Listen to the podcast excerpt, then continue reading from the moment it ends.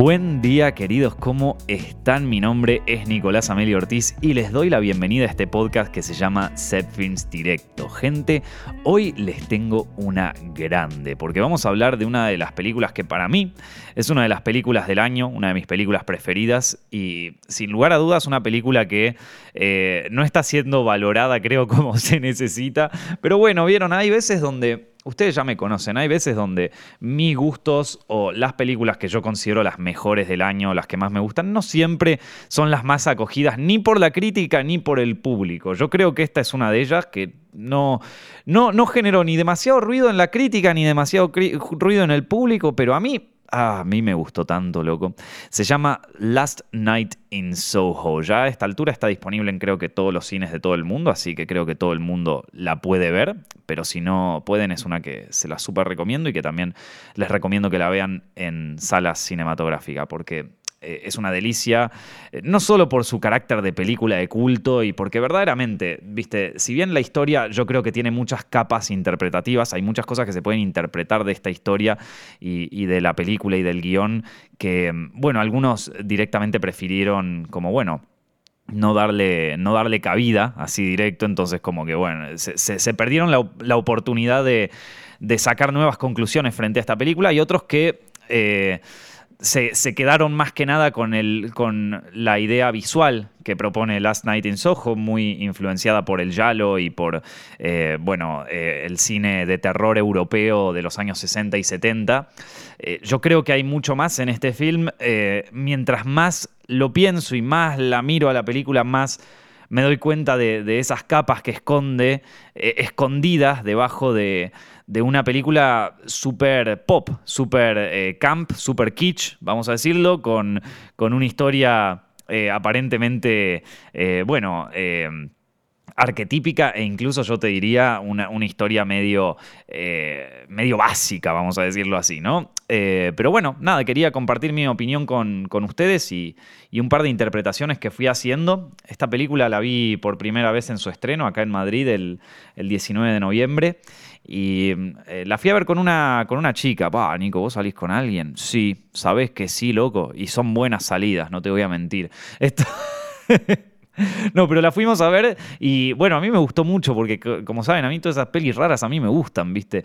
Pero, pero a ella no le gustó tanto. No, me dijo como, bueno, sí, está bien, está ok. Le, iba, ella eh, tenía su cuenta en, Film Affinity, que es como una especie de IMDB que, se usa mucho acá en España, eh, una especie de letterbox, ponele, y le iba a poner un 6. Yo le dije, dale, ponele un 7 por lo menos. Yo le pondría un 9, ¿qué crees que te diga? Para mí es una de las mejores pelis del año. Pero bueno, a ella no le gustó y, y yo te entiendo, no, no es una peli que precisamente le vaya a gustar a todo el mundo. No es una película, a ver, en cierto modo es parecida a Once Upon a Time in Hollywood, creo que hay paralelismos que se pueden trazar entre esta peli y Once Upon, ya se los voy a comentar, pero digamos que no es no es una peli mainstream. Y, con mainstream no me refiero a, una película tipo las pelis de Marvel, ¿viste? O sea, dentro de la crítica de cine se hace la diferenciación entre el cine eh, cultural, vamos a decirlo, y eh, las películas de Marvel. Como que solamente están esas dos posibilidades. Pero yo creo que hay todo un espectro entre medio.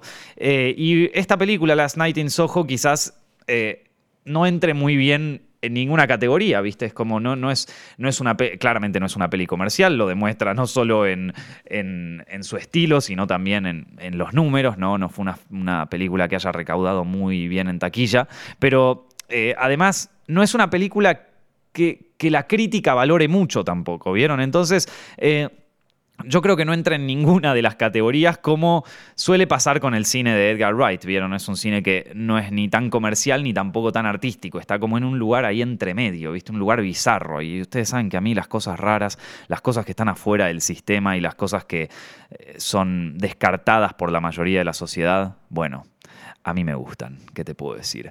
Eh, por lo menos me siento atraído hacia ellas. Así que, em, bueno, vamos a empezar, ¿no? Vamos a empezar a hablar un poquito. Eh, last night, que ya no sé hablar, gente, me olvidé cómo hablar. ¿Sabes qué? Alguien me lo recuerda, tengo un podcast y no sé cómo hablar. Last Night in Soho está dirigida, como les dije, por Edgar Wright, que es el director de, a ver, de Baby Driver, de Shaun of the Dead, de Scott Pilgrim, unas películas que quizás conozcan, ¿no? Eh, y está protagonizada por Thomasin McKenzie y por Anya Taylor Joy, dos actrices que en este momento la están pegando mucho. Sobre todo Anya Taylor Joy, que ya muchos la recuerdan como, eh, bueno, como la protagonista de Gambito de Dama. Acá le decimos la Gambito de Dama, o mejor conocida como la Gambi, porque no me acuerdo el nombre de su personaje en esa serie.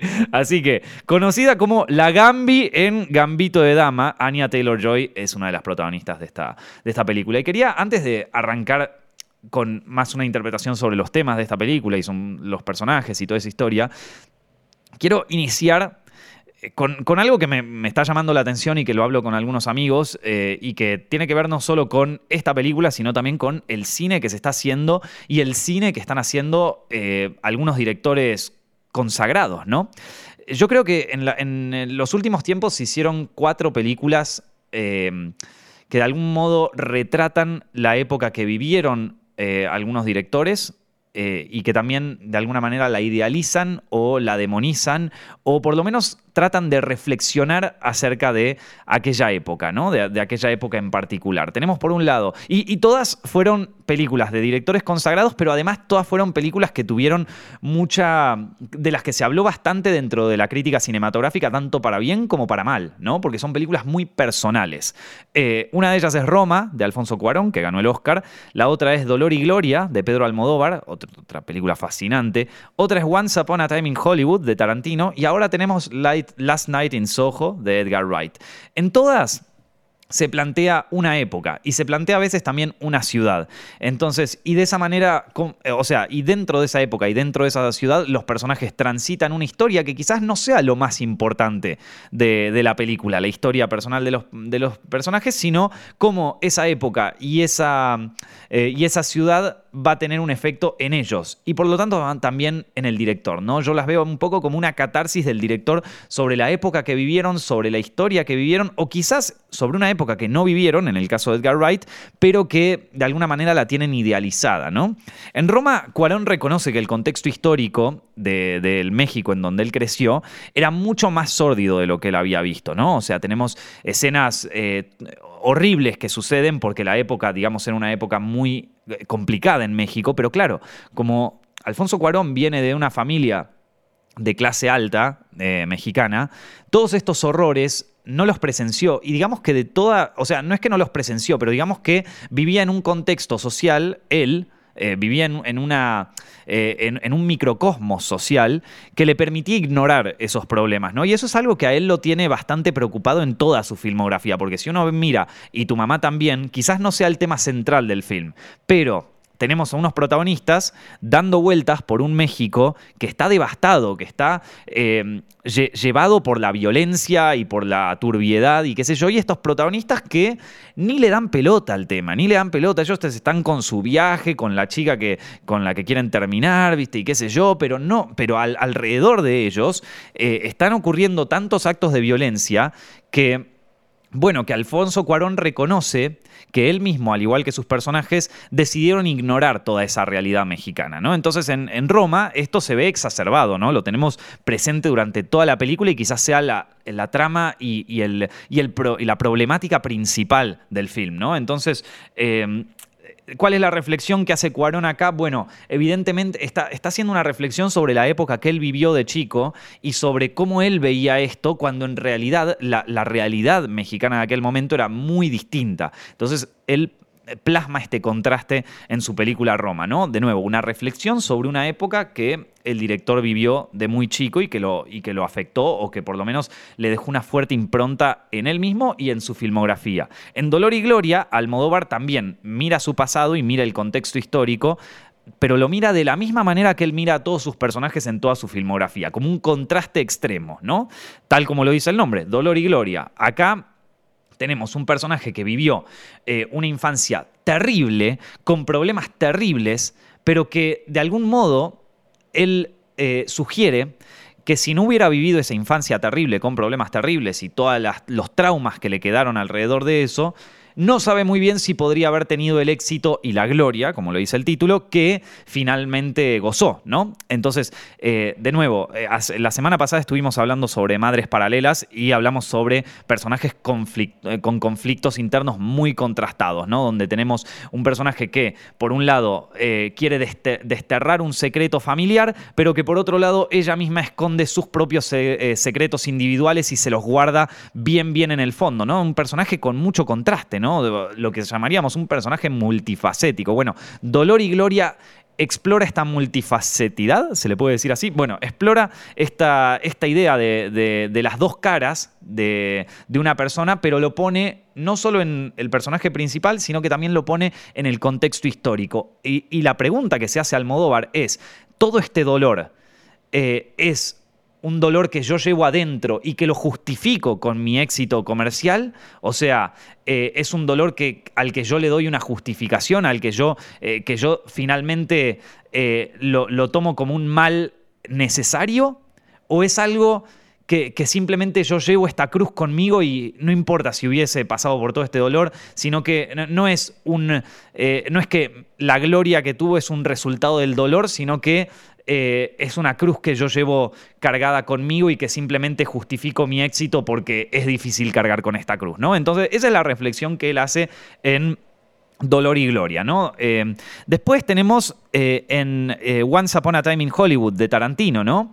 Que a diferencia de Cuarón, que de alguna manera reconoce el pasado sórdido de México y reconoce que él mismo no no, era, no le estaba prestando atención a, ese, a, esa situación turbia que estaba ocurriendo, bueno, eh, Tarantino prefiere seguir soñando con la versión idealizada de Los Ángeles que él vivió, ¿no? O sea, eh, al punto de que el final de Once Upon a Time in Hollywood cambia la línea de tiempo real, ¿no? O sea, y se convierte en un cuento de hadas con final feliz. Así termina Once Upon a Time in Hollywood, una romántica grúa que va atravesando el vecindario este de, de Hollywood Hills y nos muestra finalmente que el personaje de Leonardo DiCaprio no solamente salvó a Sharon Tate de, bueno, de la horrible muerte que tuvo en la vida real, sino que también salvó a la década del 60, porque, bueno, em, digamos que los asesinatos de Charles Manson eh, destaparon el lado oscuro de eh, una década que si no era puro hedonismo y felicidad y bueno, también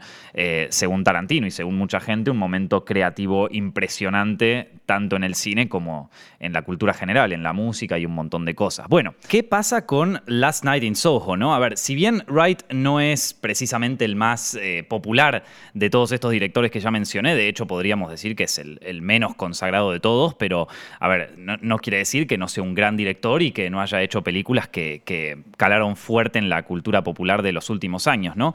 Pero digamos que esta película también tiene ciertas reminiscencias de lo otro, ¿no? Y yo creo que se está formando, o por lo menos podemos ver un patrón en directores con cierta trayectoria de empezar a mirar no, no, no hacia afuera, ¿no? no crear historias de conflicto externo, sino a mirar un poco hacia adentro, a ver sus propios temores, sus propias eh, traumas, sus propias eh, inseguridades y reflejarlo en los personajes y los protagonistas de sus historias. ¿no? Entonces, en Last Night in Soho, eh, si bien Wright no vivió en la década del 60, eh, sí podríamos decir que la idealizó, ¿no? A través de la música que escuchaba, a través de eh, bueno, la, cultura, los libros que leyó, las películas que vio y también las anécdotas que le contó su familia. Esto es lo que dice por lo menos él en las entrevistas. Entonces, entonces la catarsis que hace Wright con esta película eh, no es tanto verse a sí mismo en una época o hablar un poco sobre su niñez o tratar de entender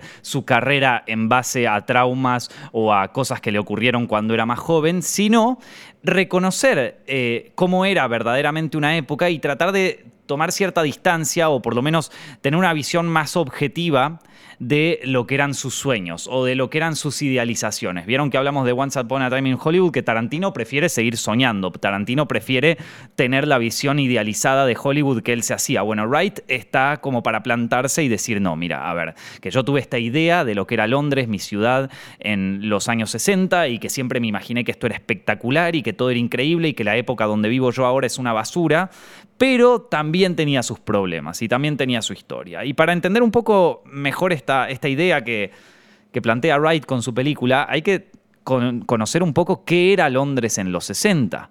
Porque si hay una época para idealizar en Londres es los años 60, los, eh, conocido también como Swinging London, ¿no? los Swinging 60s de, de Londres.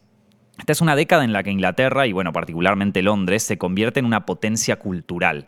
Entonces, eh, durante los años fines de los 50 y principios de los 60, se generan algunas tribus juveniles, ¿no? Como ahora también las tenemos, ¿vieron? Ciertos grupos ideológicos juveniles o ciertos grupos culturales juveniles que a fines de los 50 eran más como tribus urbanas que se peleaban entre ellos, ¿no? Tenemos a los mods, que eran como los, a ver, vamos a poner de alguna manera, los beatniks de Londres, de los de, principios de los 60 que se peleaban con los rockers, ¿no? que eran como más eh, chaqueta de cuero y esa onda. Y entonces los mods eh, en fines de los 50 y los rockers se peleaban fuerte, ¿viste? Eran mucha gente de clase baja también que, que estaba como eh, bueno, en la lucha de aquel momento y que generaban su propia, su propia moda a través de cómo se vestían y, su propia expresión a través de cómo se vestían. En fin, la cuestión es que en ese momento se cagaban a palos, se llevaban todos mal, tenían quilombos y bueno, a medida que fueron creciendo, no solamente dejaron un poco atrás las peleas, sino que también convierten eh, su, su moda, su forma de ser, su manera de vestirse, que, a ver, en aquel momento era algo que estaba fuera del sistema, era algo que eh, la gente veía como raro y que quizás si veías uno en la calle cruzabas para el otro lado, bueno, ellos la convierten en una expresión cultural, que la manifiestan en la música, en eh, el, tema, bueno, en la, moda también, en, el mundo del fashion, ¿no? Que, es el que, en, el que se quiere meter la protagonista de esta historia, ¿no? Eh, de, Last Night in Soho. Pero bueno, como les digo, todo lo que movía a esta juventud que, que tuvo unos inicios muy violentos, ahora se plasma en la moda de la época y en la música, ¿no? Entonces tenemos grupos como los Kinks, los Rolling Stones, The Who, grupos muy, muy ingleses que eh, además de alguna manera retratan las inquietudes de aquella época y las relaciones y el amor y, lo, bueno, todo como cómo ellos veían aquella época y cómo la querían vivir y cómo la querían disfrutar, ¿no? También eh, los Swinging 60s es conocida como una época de puro hedonismo, ¿no? O sea, donde, donde tenemos todos los excesos a la orden del día, ¿no? Tenemos una liberación sexual inmensa que, bueno, eh, paradójicamente esto es como una de las cosas que caracteriza a los años 60, pero es uno de los mayores miedos de la protagonista, de Eloise, en Last Night in Soho. Entonces, eh, ahora, ahora vamos a hablar un poco más de eso, pero lo que digo es que eh, la liberación sexual es una de las grandes características de la década del 60, el hipismo en los Estados Unidos y eh, los swinging 60s en Londres. Eh, esto se ve mucho en las fotografías de moda, ¿no? en, lo que era el fashion de aquel momento. ¿Por qué? Porque lo, que, uno consideraba la moda de aquel momento, las, las revistas de moda, Vogue, esta otra que no me acuerdo, Els Bazaar, ¿no? ¿Cómo es que se llama? Bueno, nada, otra revista muy conocida de moda como Vogue de aquella época tenían una, una, visión de la fotografía de moda y la fotografía de la publicidad muy, eh, muy conservadora, ¿no? Si uno mira eh, las fotografías de moda que se hacían en los años 30 y en los años 50, no eran muy diferentes, hasta que de pronto aparecen fotógrafos, tanto en Estados Unidos, pero principalmente en Inglaterra, que empiezan a retratar a la mujer y empiezan a retratar eh, el, ambiente de moda en una, en una, situación más urbana, más cercana y sobre todo más sexual. ¿no? Tenemos eh, algunos fotógrafos, quizás uno de los más representativos de Londres es David Bailey, que David Bailey, si no lo conocen, les recomiendo que vean sus fotografías y, y su trabajo porque para mí es un personaje impresionante, ¿no? No llega a ser eh, un, tipo tan profundo como Avedon, ¿no? Eh, que, es un fotógrafo norteamericano de aquella época, pero, em, pero sí que es un, eh, es un tipo que mostró muy bien esta época, los años 60 en Londres, los retrató muy bien a través de un método, a, través de un medio que no es el más tradicional para expresar, bueno, para expresar la juventud, ¿no? Que es la, publicidad, ¿no? a, ver, si bien sus fotografías tienen un dote artístico impresionante y si uno ve las primeras fotos que él le saca a Jane Shrimpton, ¿no? Una... Eh, perdón, Jean Shrimpton, una modelo eh, muy conocida de aquella época que fue mm, la, primera vez que la fotografiaron creo que fue eh, David Bailey, el que, el que le hizo las primeras fotos. bueno, uno ve un Londres pujante, una modelo increíble, viste, todo muy, eh, muy urbano, muy, eh, muy fresco, viste, y muy real. Pero todo esto al final, digamos que iba para las revistas de moda y que en el fondo son publicidades para que las mujeres compren ropa. Pero fíjense cómo la liberación sexual empieza a, a calar en, en lugares que uno no se imaginaría, ¿no? Entonces, el mundo de la moda y el mundo de la música principalmente, a ver, también el mundo del cine y el mundo de la pintura, ¿no? Pero yo creo que eso se vio más, eh, más fuerte en Estados Unidos que en Londres. En Londres lo que más pegó fue la moda y la música. Y, sigue hasta el día de hoy siendo algo que muy, muy, muy fuerte. O sea, tan fuerte es que pasaron 60 años desde, desde la época de los 60 y de todas maneras hasta el día de hoy, la fuerza cultural que tuvo Londres en aquella época nos da la idea a nosotros, eh, a los millennials o incluso a la generación Z, que Londres es una ciudad de moda y es una ciudad de música. Por más de que en los últimos años, en las últimas décadas, tampoco es que se destacó tanto, ¿vieron? Entonces, eh, ese fue el nivel de fuerza cultural que tuvo Londres en aquella época y que de alguna manera cambió eh, una idea bueno, cambió a la sociedad de aquella época, la cambió totalmente y sobre todo cambió a la juventud de aquella época, ¿no?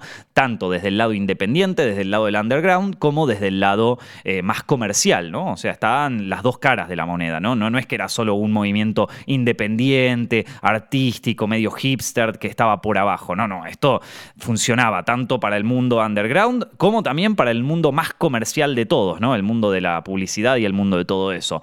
Eh, quizás si, si les interesa más, saber sobre esta época y sobre todo eh, la, movida que hubo en aquella época, les recomiendo una película que se llama Tonight Let's All Make Love in London, que te muestra muy bien de una forma documental el, lo que era la cara de, de, ese Londres de aquella época, ¿no? Pero bueno, esto, a ver, todo lo que les estoy contando hasta ahora es una cara idealizada del Londres eh, que vimos en las películas, en las revistas de moda, en las canciones que hablaban de un Londres espectacular, en donde todo era diversión, en donde todo era hedonismo y donde todo era exceso, ¿no? Pero claro, como siempre, ¿no? Como siempre, tanto, tanto exceso tiene una consecuencia, o sea, tiene consecuencias jodidas, ¿no? O sea, tenemos como consecuencia, eh, particularmente en el Soho, ¿no? Que, es donde transcurre la película de Wright, eh, una proliferación impresionante de lo que es la prostitución. O sea, eh, el, mundo del sexo pago y todo se vio, incrementó excesivamente, ¿no? Porque ya que la liberación, o sea, ya que todo tenía una visión tan liberal, la idea conservadora del sexo casi te diría que estaba mal vista. Yo sé que hoy en día tenemos una visión muy conservadora del sexo, aunque no lo querramos admitir, se habla mucho del poliamor, de tener eh, varias relaciones y qué sé yo, pero el sexo está visto casi, casi, o sea, casi casi de, una forma tan conservadora como en los años 50. Hablar de sexo hoy en día es hablar de violación, es hablar de eh, miedo, es hablar del temor. Eh, eh, si, si, hoy una chica le decís... Eh, le, le hablas sobre sexo, sobre todo a las chicas jóvenes, muchas lo interpretan como eh, un acto de violencia está visto así, está, está, muy demonizado el sexo hoy en día. Y los hombres también, viste, es como que también tienen, le tienen miedo a las mujeres, le tienen miedo al sexo. Digamos que en algún modo eh, estamos heredando un poco lo que era la cultura sexual eh, japonesa o asiática de los años 90 y de los años 2000, ¿no? Una, cultura muy hacia adentro, muy introvertida, muy eh, aislada, ¿no? Que eh, tanto no caracterizaba a Occidente, pero que bueno, eventualmente vieron que las épocas van cambiando, el mundo va cambiando y la visión sexual de hoy en día es una visión eh, muy temerosa del sexo. Tanto hombres como mujeres le temen al sexo. Eh, a ver, que vos me podés decir, no, Nico, si, si, yo garcho todas las semanas, loco, si yo no puedo tocar una mina, viste, ya se, se ponía el turbio, ¿no?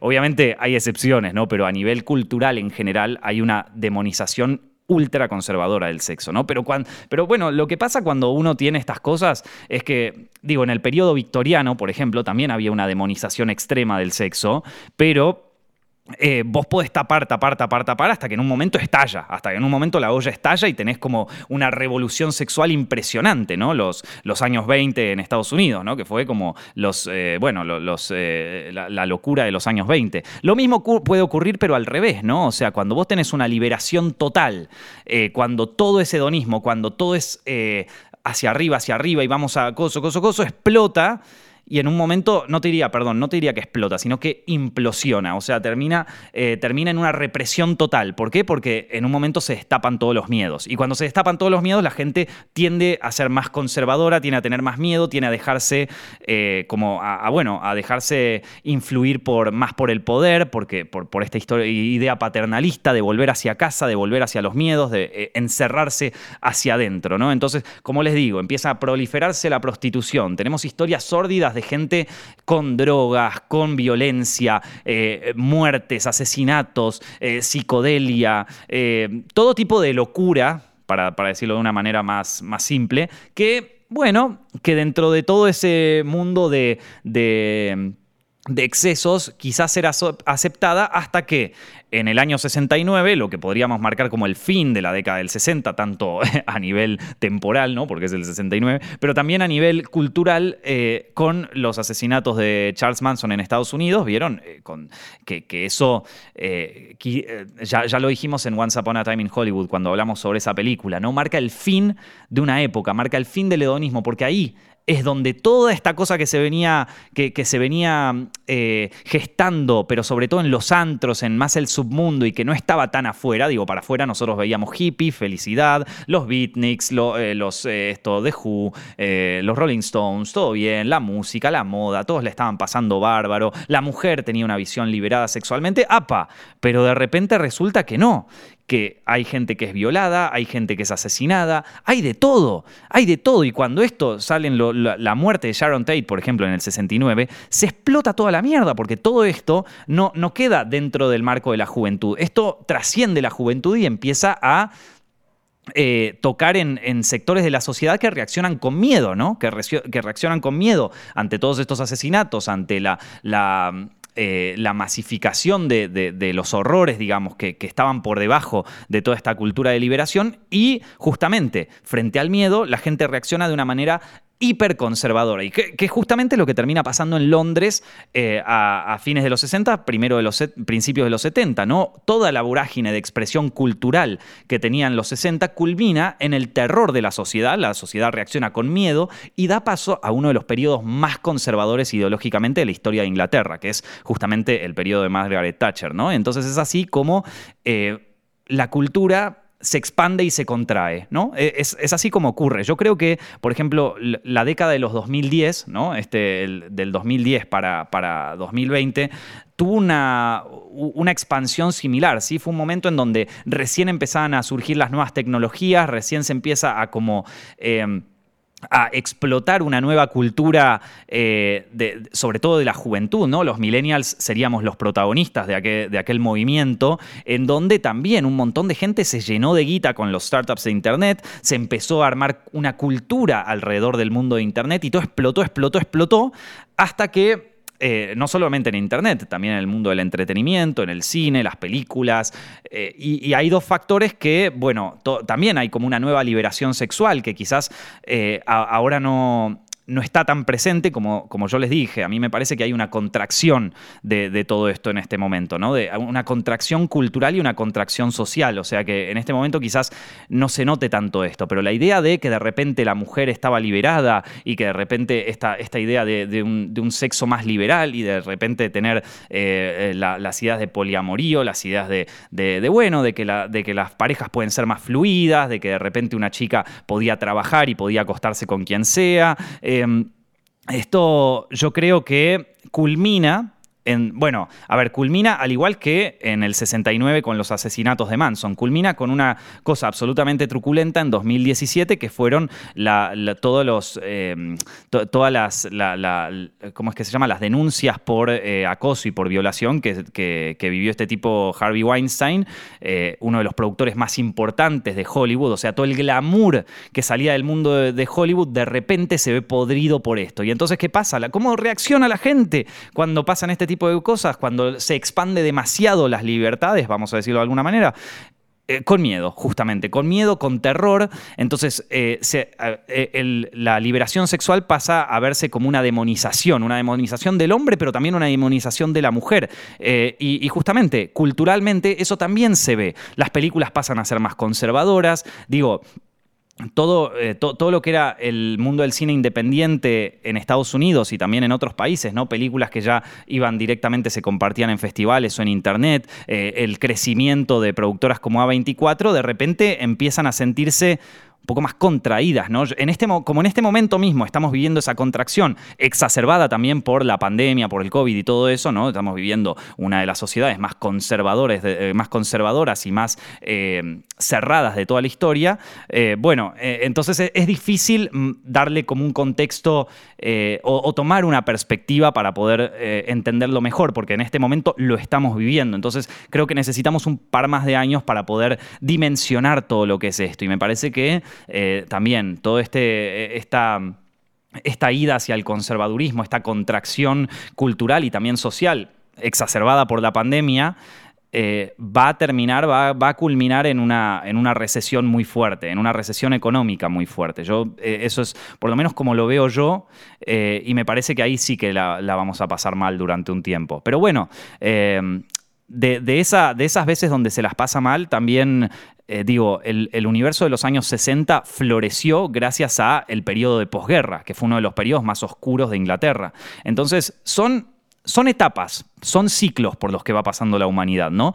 Eh, y, bueno, eh, digo, para trazar un paralelismo entre eh, lo que es el contraste de Londres en aquella época con eh, el, mundo actual, ¿no? Para, para, poder, para tratar de entender un poquito mejor cuál es el contexto histórico de esta película y también por qué se podría trazar un paralelismo entre la protagonista Eloise, Thomasin Mackenzie, y el personaje de Anya Taylor-Joy, Sandy, ¿no? Entonces, em, creo que son dos épocas donde bueno, donde se pueden donde se pueden encontrar muchas similitudes, me parece. Y así, con esta introducción larguísima, y perdónenme que me... Eh, ustedes ya saben cómo soy en, los set films directos, o sea, me, voy un poco por las ramas y termino en cualquier lado. Discúlpenme, eh, posta esto, pero es que no puedo evitarlo, es que, es que, soy así, querido, ¿qué te puedo decir? Bueno, em, vamos a hablar un poco sobre la historia y temas de la película. Vamos a hablar un poco sobre Last Night in Soho, en vez de hablar de otra, de, cualquier boludez, en fin. Em, esta película está protagonizada por Eloise, ¿sí? Un personaje interpretado por Thomasin Mackenzie eh, y es a ver, es una chica hiper inocente.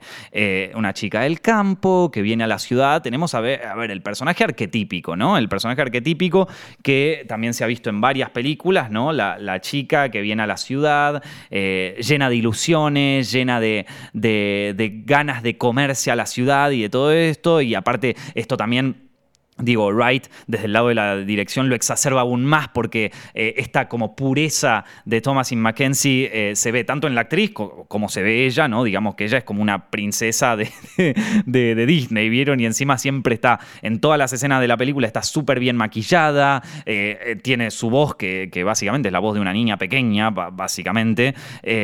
Y, y, además se le, se le se le agrega todo esto de que el personaje de Lois parece que jamás tuvo una interacción con otro hombre en su vida, ¿no? O sea, eh, digo, vive con su abuela, no conoce a su padre, no sabe qué pasó, su madre se suicidó, que esto para mí es importante, es algo que no, que no se toma tanto en cuenta, pero para mí eh, esto es muy importante para la película en sí. Eh, y, yo no vi ninguna interpretación que hablara de esto eh, sobre el personaje y que indagara un poco en el conflicto interno del personaje, que al final es el que destapa todo el conflicto externo de la película, ¿no? Pero bueno, la cuestión es que tenemos un personaje que vendría a ser como el arquetipo de la, de, la ingenuidad y también, bueno, por otro lado, o sea, su cara más. Eh, o sea, ¿cuál, ¿cuál sería el problema de, de Eloise? Justamente que ella eh, su inseguridad en ella misma y también el miedo. ¿sí? Es un personaje eh,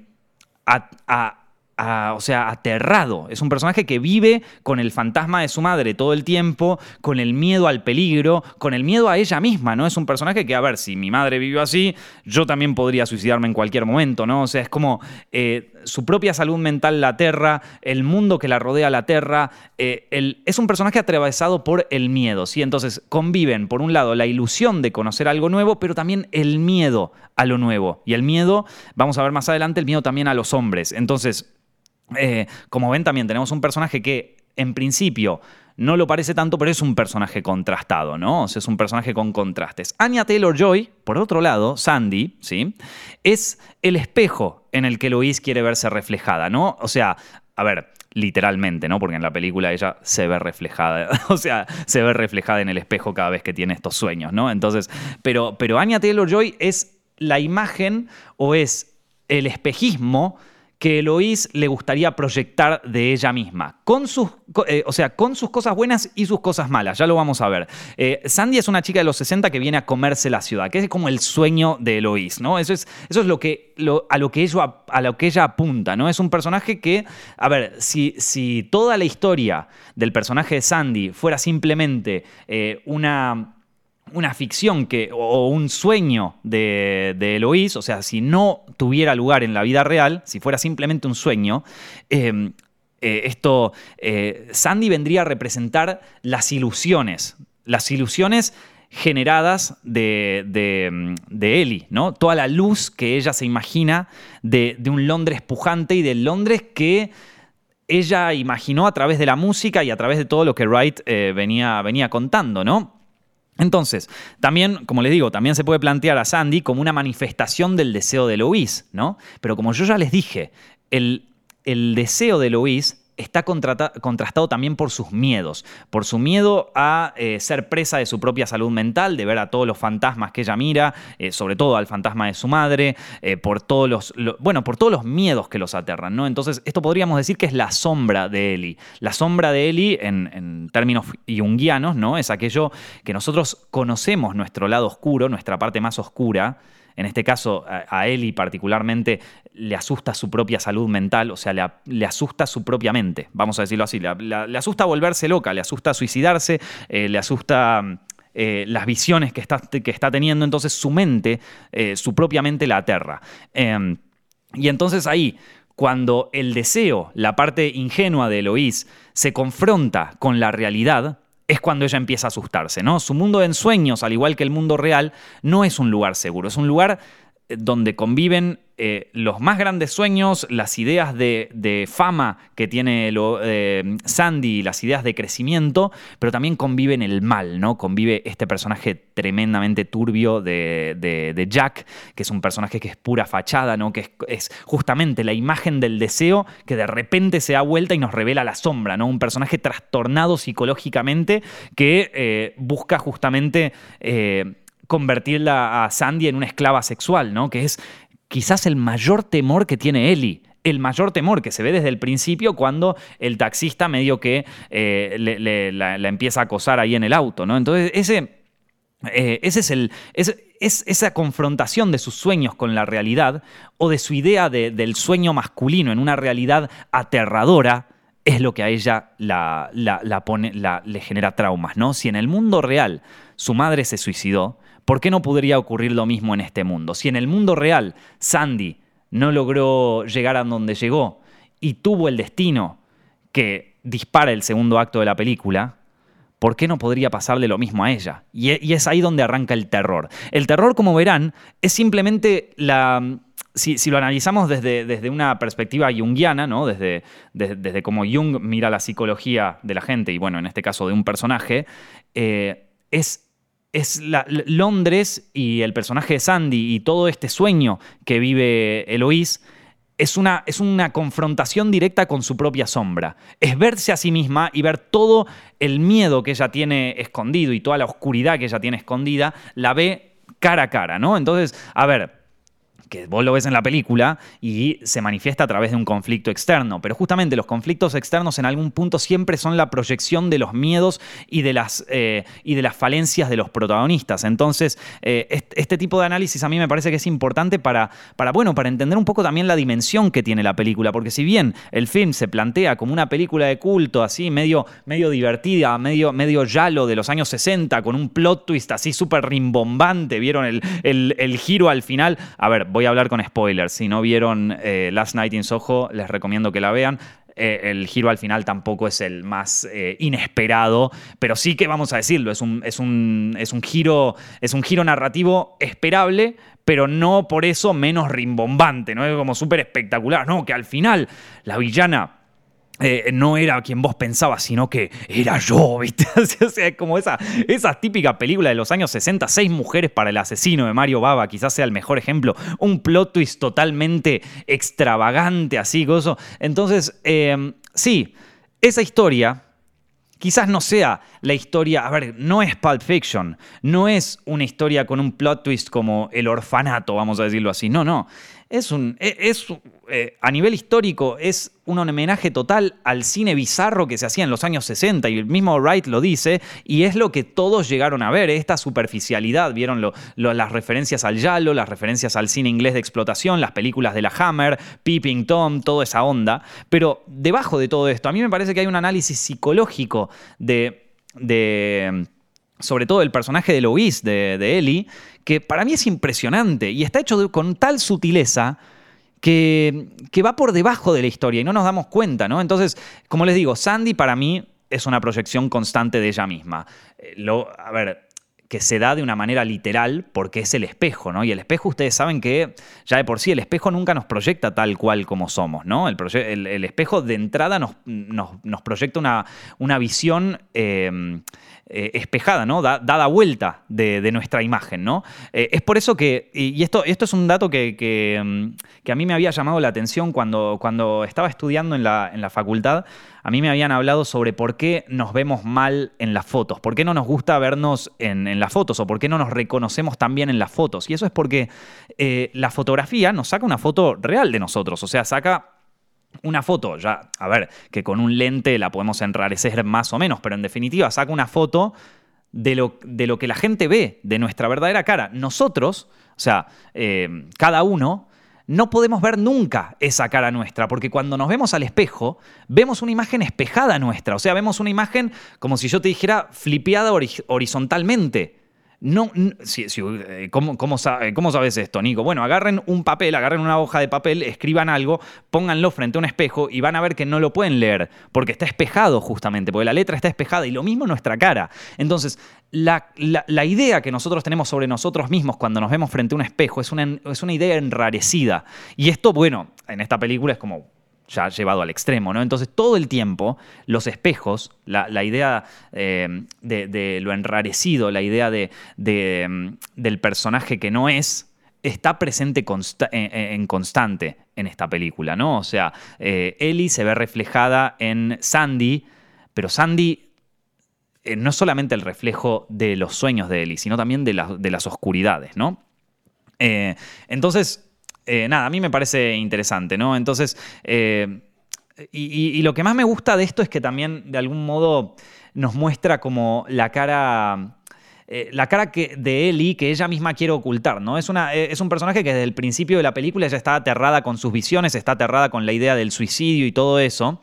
entonces, incluso cuando ve el terror, vamos a hablar con spoilers nuevamente, ¿sí? Cuando ve el asesinato en, el cuarto donde ella vive, que está aterrada y que aparte esto se exacerba más aún con eh, el personaje este de John, que porque justo estaban por, por coger los dos, entonces es como más turbio todavía y todo se vuelve como eh, así agigantado y terrorífico y mucho, y, hay como muchísimo descontrol, mucho desorden, vieron, en, no solamente en, en, la situación en sí, sino también en el montaje, y esto Wright lo hace a propósito justamente para ocultar un poquito el, eh, el giro narrativo del final. Pero la cuestión, lo importante en todo esto, no es eh, tanto cómo está eh, planteada la escena, sino que incluso en esta visión terrorífica que ella está teniendo y que ella lo ve con sus propios ojos, ¿no? O sea, tal plano donde aparece el cuchillo y reflejado en el cuchillo, fíjense, nuevamente la temática del espejo, ¿no? Nuevamente la temática del reflejo y lo que es verdad y lo que no es verdad, que es lo que mueve esta película, ¿no? Pero mismo en el espejo, en el espejo del cuchillo, nosotros vemos reflejados los ojos de Ellie. O sea, ella vio el asesinato directamente, lo, lo presenció en primera persona lo más cerca que podría una, nadie en el mundo y, sin embargo ella prefiere inconscientemente esconder la realidad, esconder la cruda realidad de, de, que no solamente Sandy es capaz de asesinar a alguien, de que Sandy, a ver, si bien es víctima, también es victimaria, entonces eh, Ellie, no puede con esa idea, porque Ellie también es víctima y victimaria, victimaria de, sí misma. eh, en el sentido de que este, este miedo que le tiene eh, a, su propia salud mental, que también en algún punto es... Le, tiene miedo también ella a los hombres, o sea, al sexo masculino le tiene miedo. y podría ser capaz de convertirse en, la misma victimaria que, fue, o sea, que terminó siendo Sandy, ¿no? Entonces eso, eso a ella la aterra y por eso prefiere esconderlo y lo esconde hasta el último acto. entonces, eh, al ser Sandy una proyección de ella misma, no le puede entrar en la cabeza que sea una asesina, porque ambas eh, tienen, eh, comparten esta misma visión siniestra de los hombres, de que los hombres solo la pueden violar, de que los hombres solo la pueden acosar, como lo hace el taxista, como lo hace el policía este, bueno, que en este momento no sabemos que es un policía, pero el loco este que aparece en los bares y todo eso. Bueno, entonces, si tenemos semejante, si con Sandy compartimos esta visión siniestra de los hombres, entonces yo también podría ser capaz de matar a un tipo. Y de hecho, eh, se, ve marcado porque ella se, aterra de, John y, en algún punto es como que John sale, se lastima los pies. ¿Con qué se lastima los pies? ¿Con qué, con qué se provoca una herida en el único personaje masculino que, que de algún modo eh, le genera algún interés amoroso a él? Y bueno, con, con un espejo, obviamente, porque acá el espejo es todo, maestro. El espejo, la reflexión es todo, loco. Acá la sombra que se proyecta en el espejo lo dice todo. ¿Qué es lo de Eli que le da miedo? Lastimar a otra persona, llegar a un punto de que su propio miedo lastime a otros. Y efectivamente, el espejo, que es una proyección de su miedo, lastima al, pobre John, que aparte John, vamos a decirlo de una manera, el tipo más paciente del mundo. Porque vos imaginate, que esta, esta repulsión que, le genera a Ellie, gritando, ¿viste? Tanto que llama la atención de Sandy, que abre, que abre la puerta y medio que le dice, yo si, si lo volví a ver lo mataba, ¿viste? Así, coso. Es, es como el miedo más grande de, la, de la, población eh, afroinglesa, ¿no? O sea, eh, e incluso de, la población negra en general, ¿no? O sea, es, es, como, digamos, revive los miedos del racismo de fines del siglo XIX, ¿no? Revive esta idea del Ku Klux Klan que es, venimos a salvar a la princesa rubia y blanca de el bárbaro, del terror del negro, ¿viste? O sea, es, la, es el nacimiento de una nación, es eso, ¿viste? O sea, es la pobre princesa blanca y pulcra que es atacada por el bárbaro negro y qué sé yo, y vienen los, los, caballeros del Ku Klux Klan a matar. O sea, digamos que si hay un miedo grave eh, en, la comunidad negra es justamente este. ¿Por qué? Porque ya viene de generaciones. Entonces, Eli digamos que exploró, quizá, o sea, lo metió a, a, John en uno de los mayores, de los más grandes miedos que podría tener, eh, y sin embargo, el tipo le tiene paciencia, loco. o sea, a ver. Pero bueno, eh, entonces yo creo, yo creo que esta es la parte en donde Wright se destaca en la historia, ¿no? Eh, como les dije, Eloise su problema principal es el miedo, ¿no? Y, el miedo en este caso se, ve reflejado en una aversión que ella tiene frente a los hombres, es una aversión extrema. Y yo creo que acá esto está hecho de una manera muy sutil y yo no estoy seguro de mm, porque no está dicho explícitamente en la historia, ¿no? Pero, pero a ver, se podría plantear, se podría interpretar, porque ella nunca conoció a su padre. Eli nunca conoció a su padre y yo creo, yo o sea, se sugiere, vamos a decir que se sugiere, ¿no? no en ningún momento la película lo dice, pero se sugiere que su padre podría, podría ser eh, el, el foco que ella pone para atribuirle el, eh, el, suicidio de su madre, ¿no? O sea, eh, digamos que inconscientemente Eli podría estar culpando la ausencia de su padre en el suicidio de su madre. No lo sé, es una interpretación. y también estamos hablando de cosas inconscientes, ¿vieron? A veces nosotros tenemos un... cuando, nosotros hacemos cosas en la vida o cuando cosas nos dan miedo, muchas veces inconscientemente estamos teniendo otro miedo que está más, más, más adentro de nosotros, ¿vieron? Em, por eso hay que hacer terapia, chicos. Hay, miedos que, no conocemos de nosotros mismos que, están muy, muy adentro, ¿no? Es, es, como en Los Sopranos, ¿vieron Los Sopranos? Que al principio empieza el tipo que le agarra un ataque de pánico cuando unos patos. Y vos decís, ¿por qué le di un miedo, un ataque de pánico cuando vi unos patos? ¿Qué, qué representan los patos? ¿Qué, qué, por qué le tiene miedo a los patos? ¿Viste? ¿Por qué Eloís le tiene miedo al hombre y, y a la agresión masculina? ¿Cuál es el miedo que está ahí atrás? Porque la verdad es que ella no sufrió ninguna agresión sexual, ¿viste? No tiene un trauma anterior con otro hombre que le haya hecho esto. Entonces yo creo, me imagino que viene un poco de ahí, no lo sé. Eh, como les digo, acá Wright lo hace de una manera tan sutil que me parece fantástica. Es como lo hace Polanski en Repulsión, ¿no? En Repulsión de Roman Polanski se sugiere constantemente que eh, la protagonista, el personaje que interpreta Catherine Deneuve, eh, vivió una violación por parte de su padre a muy temprana edad, cuando ella era muy pequeña. Se sugiere todo el tiempo, jamás lo dice en la película, pero se sugiere. Entonces, yo creo que ahí hay algo presente eh, y que eh, de, alguna manera dispara el miedo principal y la aversión hacia los hombres que tiene, que, eh, o sea, que tiene mm. Entonces, si vemos a Sandy como una proyección del inconsciente de Eloís, entonces es lógico que ella no quiera admitir que, que, Sandy tiene, o sea, que Sandy tiene esa misma aversión por los hombres, o sea, que llega al punto de asesinarlos, sino que prefiere pensar que ella fue la víctima, prefiere pensar que en una situación extrema, Jack terminó matando a Sandy, no que fue al revés. Porque si ella piensa que en una situación extrema Sandy termina matando a Jack, entonces ella perfectamente también es capaz de matar a otro hombre. O es capaz de matarlo a John, vamos a decirlo por así, ¿no? O es capaz de, hacerse daño a ella misma y de suicidarse, ¿no? Eh, y Obviamente nadie quiere pensarse a sí mismo como un potencial suicida o un potencial asesino, entonces se esconde esto y prefiere pensar en el misterio. Bueno, no, ¿quién la mató? ¿No? Y, es, y, es ahí donde se empieza a, o sea, donde se abre el arco de Lois y donde también se empieza a cerrar lentamente, ¿no? Eh, al, principio ella mientras va resolviendo este misterio, mientras se va adentrando más en su propia sombra, ¿no? En quién mató a Eloís, eh, perdón, quién mató a Sandy, pero eh, y, empieza a tratar de, descarbar sobre sus miedos y sobre Coso, se va dando cuenta de que apa, que acá puede haber algo más. Eh, el, primer momento es cuando descubre que el hombre que la acosaba en los bares, el loco este que, que, aparece en todo momento y que después lo pisa el auto, bueno, ahí se da cuenta que en realidad ese tipo era el policía que quería salvar a Sandy, ¿no? Entonces, eh, claro, ahí ella se confronta con una realidad que es que prejuzgué a este tipo, prejuzgué a este tipo, ¿por qué? Porque me lo encontré en una esquina, en un lado, y pensé que era un acosador, pero en realidad era un policía que quería salvarla a Sandy, no que la quería matar. Yo pensaba que era el asesino, pero no. El, el tipo no. A ver, como todas las personas en el mundo, hombres y mujeres, este personaje tiene dos caras. Este personaje tiene contrastes en su forma de ser. Eh, no es solamente una cara, no es ni bueno ni malo, es un poco de los dos. Puede tener varias facetas. Al igual que una mujer, o sea, al igual que Sandy y al igual que Eloís. Pero como Eloís tiene una visión tan idílica de todo, incluso de ella misma, no puede aceptar o no puede pensar que hay dos caras en las cosas. Por más de que, y bueno, y ahí está otra vez el espejo, otra vez la sombra, y ya vamos a repetir esto eh, hasta, hasta el hartazgo, ¿no?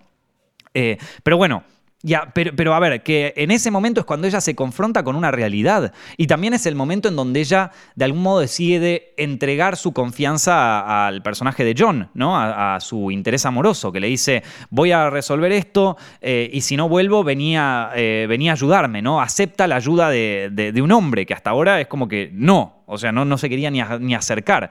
Entonces, eh, ahí los hombres, e, es en ese momento cuando ella descubre que, bueno, que a ver, que, que un hombre no es solamente una máquina de violar, y ni tampoco es una máquina de eh, ser un asco con las mujeres. Sí, es verdad, el, policía este eh, me trató medio acosador y medio que me trató mal y no me gustó o me cruzaba siempre en la calle, pero... A ver, que en el fondo debe haber salvado un montón de mujeres, porque quizás no la llegó a salvar a Sandy, pero sí debe haber salvado a muchas otras chicas durante la época de más proliferación de la prostitución ahí en Londres. Entonces, eh, a ver, es malo, es bueno, como todo el mundo. No es ni uno ni otro, es un poquito y un poco, con todas sus luces y con todas sus oscuridades. Entonces ahí es cuando ella poco a poco va dejando atrás el, prejuicio contra el sexo masculino, que aparte vieron que ella viene cargada con todo lo que vio de Sandy, vieron, entonces más todavía. Entonces, Eloís deja de mirar al hombre como una máquina de violar sin cara, que es como ve a todos estos fantasmas, y hasta llega a perdonarlos, ¿no? Esto, eh, en un momento ella les ve la cara a los hombres, siente empatía por ellos,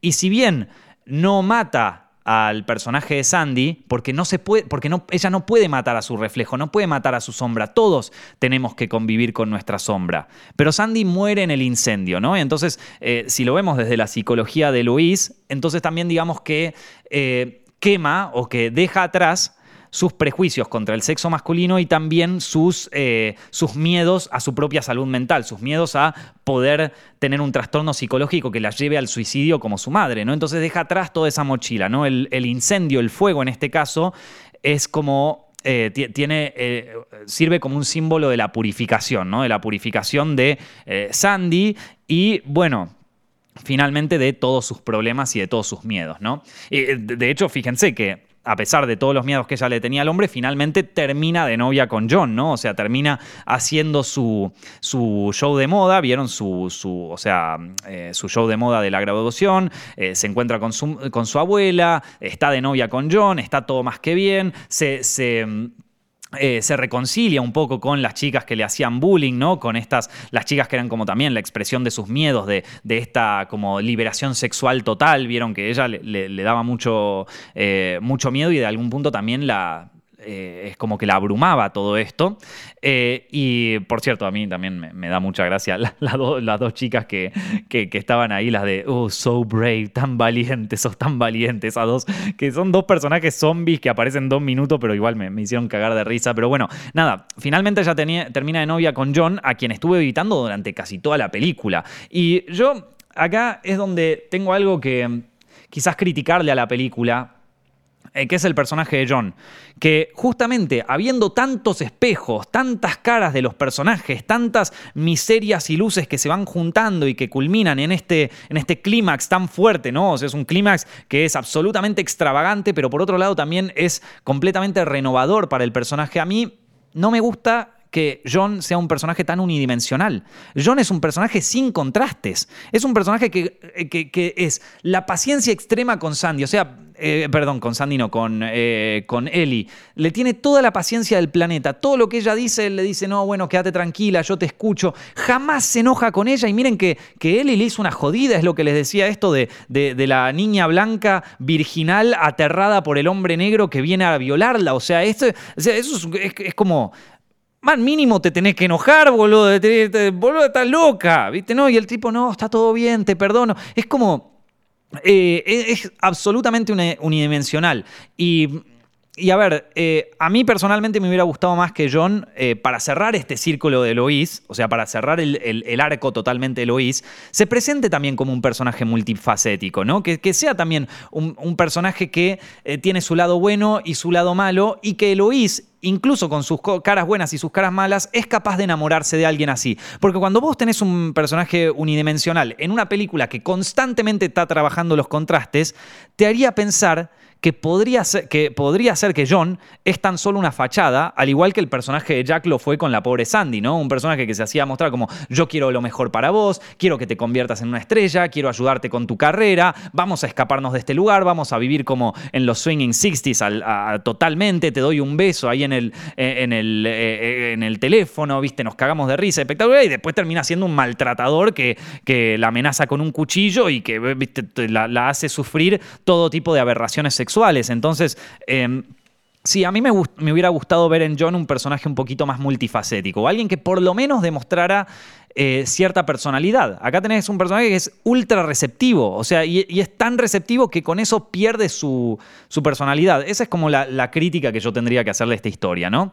Eh, pero bueno, a ver, estamos hablando de una película de contrastes, de espejos, de mujeres y de su relación con los hombres, de miedos, de temores, de cómo superar esos temores, de la sombra que vivimos todos, o sea, donde nos podemos eh, eh, encontrar todos. Eh, y de cómo eso nos va, nos va llevando a convertirnos en mejores personas. Yo en algún punto me, siento bastante identificado con el personaje de Luis, porque como saben, yo hace no mucho tiempo me, vine a vivir a, Madrid, a una ciudad no solo nueva totalmente, sino que en otro continente. Y, también me, pareció raro al principio, cuando recién empezaba a conocer mujeres acá y cuando empezaba a salir con ellas, me encontré con una, con, una mujer muy distinta a la que yo conocía en Buenos Aires, ¿no? con un arquetipo femenino muy distinto al que yo vivía en Buenos Aires. Yo, yo cuando salía con chicas en Buenos Aires eran muy distintas que las, que las de acá. Y, y en algún punto, eso, cuando ves algo muy nuevo, te genera cierta aversión. A mí, digo, es como que decía, no sé si, no, sé si voy a poder pegar o si voy a poder salir con una española, si me va a poder entender o si nos vamos a poder entender. No, me gusta, no me gusta, lo, saco, ¿viste? Pero capaz que yo estaba proyectando en ellas mi propia inseguridad, mi propia inseguridad en el, en el, sentido de que, a ver, ellas no tienen la culpa de ser diferentes. Digo, estoy en un continente nuevo, ¿entendés? Entonces uno puede vivir echándole la culpa a otro, convirtiéndote en un incel europeo, en el sentido de que no, están todas las chicas mal, que no.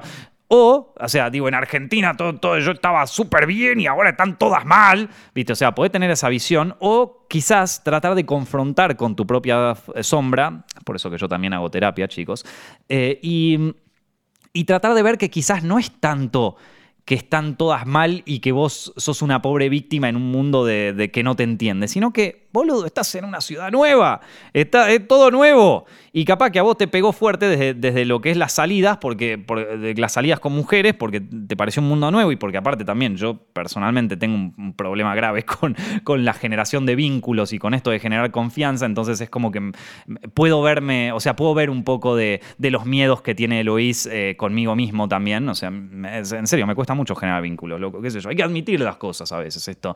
Em, entonces, nada, eh, como que me pareció muy bueno e, esa especie de catarsis que hace el protagonista y esa especie de búsqueda de confrontar con sus sombras y todas las barreras que pone Ellie para no tener que confrontar con ellas, hasta el punto de que cree que Sandy jamás asesinó a nadie, sino que la asesinaron a ella.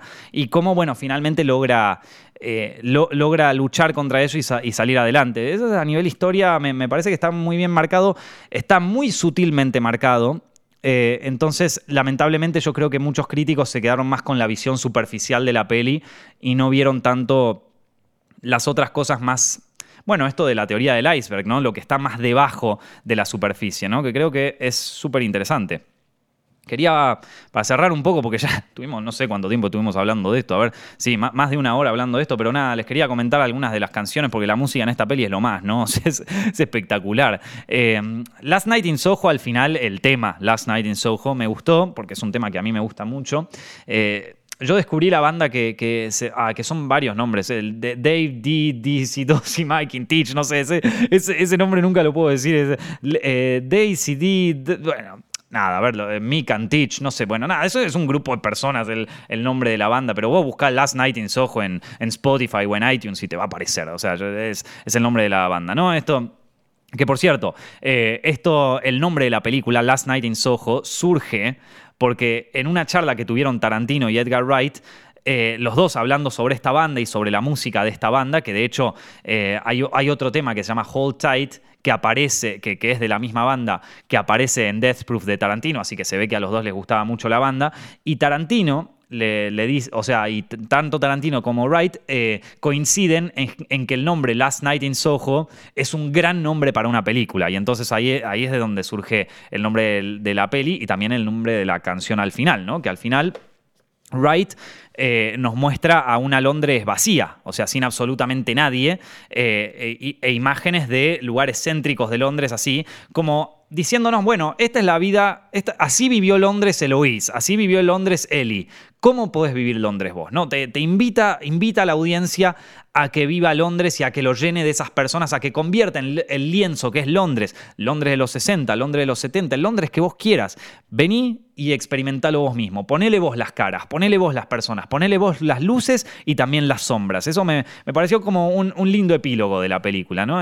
Con Last Night in Soho, que aparte es un temazo, loco, es un temazo. Después está Starstruck de The Kings, que es un tema así como muy inocente de The Kings, es como, bueno, em, eh, es una, o sea, de, como una chica que, em, que, está tan metida en el mundo de la ciudad y en todo su glamour y en todo eso que se olvida de eh, volver un poquito a su familia y a, la simpleza de las cosas, ¿no? Es como un tema así más inocente quizás. Y, claro, yo mientras escuchaba el tema digo, claro, este pobre Eli se quedó con ese tema de los Kings más inocentes y, no se fue a, y, no escuchó Lola, por ejemplo, que es que ese sí ya te habla un poco del mundo de la prostitución y los bares de Soho, ¿viste? Em, entonces nada, está, está, me pareció como un buen tema ahí incluido, pero un tema inocente de los Kings al lado de otros temas que, tienen ellos que de algún modo te muestra lo que era la vida de Londres con sus oscuridades también en, los 60. Y después está I've Got My Mind Set On You. Uy, qué mal que canto, loco, la puta madre. Bueno, está la de, la de I've Got My Mind Set On You de James Ray, que este tema cuando apareció en la peli me sorprendió tan para bien, o sea, me puso tan contento escucharlo porque es a ver, eh, todos conocen el tema de I've Got My Mind Set on You de, mm, este de ¿cómo es? Eh, George Harrison, ¿no? Eh, uno de los integrantes de los Beatles, que este lo, hizo en los 80 y es una versión muy ochentera del tema y está buenísima y me encanta y me parece espectacular. Pero claro, muy poca gente conoce el tema de James Ray, que, también es muy bueno y cuando apareció yo dije, qué maestro, loco, qué grande incluir este tema que es una joya no reconocida del universo musical, ¿no? Es espectacular. Y después está. Ah, bueno, y después está el tema de la película, va, el tema de la escena de la película, vamos a decirlo así. La escena de la película, la escena de la película es el baile entre Anya Taylor Joy, eh, Thomasin McKenzie y el actor que hace de Jack, que no me acuerdo su nombre. Uy, ¿cómo era que se llamaba? Bueno, nada. Eh, son Jack, eh, Sandy y, y esta Ellie bailando al unísono en una toma continua, que por cierto no se hizo con efectos especiales. Esos son los tres que hicieron una coreografía espectacular y la cámara que, bueno, cada tanto se esconde una, sale la otra, entra una, así. No, no, no. La escena de la película por excelencia es espectacular, es la escena que te marcan en el tráiler como, eh, loco, mirate esta escena. ¿Qué es lo que cantan, en, qué, qué es lo que suena en ese momento? Suena Wade in the Water de Graham Bond Organization, que, a ver, como te digo, musicalización espectacular, una de las mejores escenas de la película. Y esta, según Edgar Wright, esta fue como la, la escena que más, eh, que, una de las primeras escenas que se imaginó del film. O sea, cuando empezó a pensar Last Night in Soho, que ya la viene pensando desde el año 2007, loco. La viene escribiendo y pensando desde 2007, pero recién la pudo concretar en 2017, 2018, cuando conoció a esta, su co-guionista, que, eh, ¿cómo era que se llamaba la co-guionista? No me acuerdo, pero bueno, nada, que, la, que, coescribe esta historia con ella eh, luego de, que se la presenta Sam Méndez, porque esta es también la guionista de 1917, la película, ¿se acuerdan que, que ganó varios Oscars en, en 2000, ¿qué fue? ¿2019 o 2020? Creo que 2000 era del 2019. Bueno, nada, la cuestión es que Edgar Wright conoció a esta mujer, escribieron el guion juntos y ahí sí lo pudieron cerrar, pero la, la, la primera idea que él tuvo así visual de la película fue esta escena la de las dos apareciendo y desapareciendo y como que se van mezclando las historias, ¿no? Perdón, no las historias, sino los personajes en sí, que, es una escena espectacular. Yo no, no conocía el tema, ni tampoco conocía a Graham Bond Organization, que es una banda que, que, bueno, que tenía de, ah, de, de, percusionista a Ginger Baker, que Ginger Baker es el, bueno, es el percusionista también, es el, el, baterista, vamos a decirlo, de em, esto de Cream, la banda de, Eric Clapton, ¿no? Entonces, nada, un dato que yo no conocía. Pero bueno, nada, un par de temas así que me parecieron espectaculares. Eh, tengo muchas ganas de comprarme el vinilo de Last Night in Soho, voy a ver si, si está disponible o algo así, pero la verdad que le tengo muchísimas ganas, ya me escuché el soundtrack como 20 veces y lo escucharé otras 20 veces más. y se los recomiendo también a ustedes, chicos. Y nada, espero que hayan disfrutado de este podcast. Perdón, me extendí un poco con el tiempo y con las temáticas. Yo, ya saben que a veces me voy por las ramas y empiezo a hablar de estupideces y les pido mil disculpas, pero bueno, entiendo que a algunos también les, les gusta eso, ¿no? Por eso este, estos podcasts duran una hora y después yo condenso esto en la reseña que va para Zepfilms que dura 10 minutos, ¿viste? Así que gracias por, por escucharme nuevamente. Si les gustó, ya saben que tienen este podcast disponible en Spotify, iTunes y todas las plataformas de podcast que existan. Mi nombre es Nicolás Amelio Ortiz y los estaré viendo o escuchando, mejor dicho, la semana que viene.